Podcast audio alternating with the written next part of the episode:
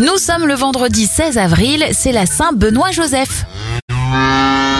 On commence avec les événements. La vache qui rit est commercialisée en 1921.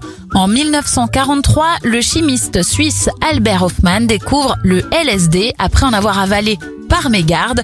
On y croit. Le mot ordinateur est créé par IBM et le professeur Jacques Perret en 1955. Je lui dirai les mots bleus. Et le chanteur Christophe disparaît en 2020. Les anniversaires de stars, 76 ans pour Michel Denisot, l'acteur Michel Blanc en a 69 et on met 48 bougies sur le gâteau du chanteur Econ. Belle fin de semaine.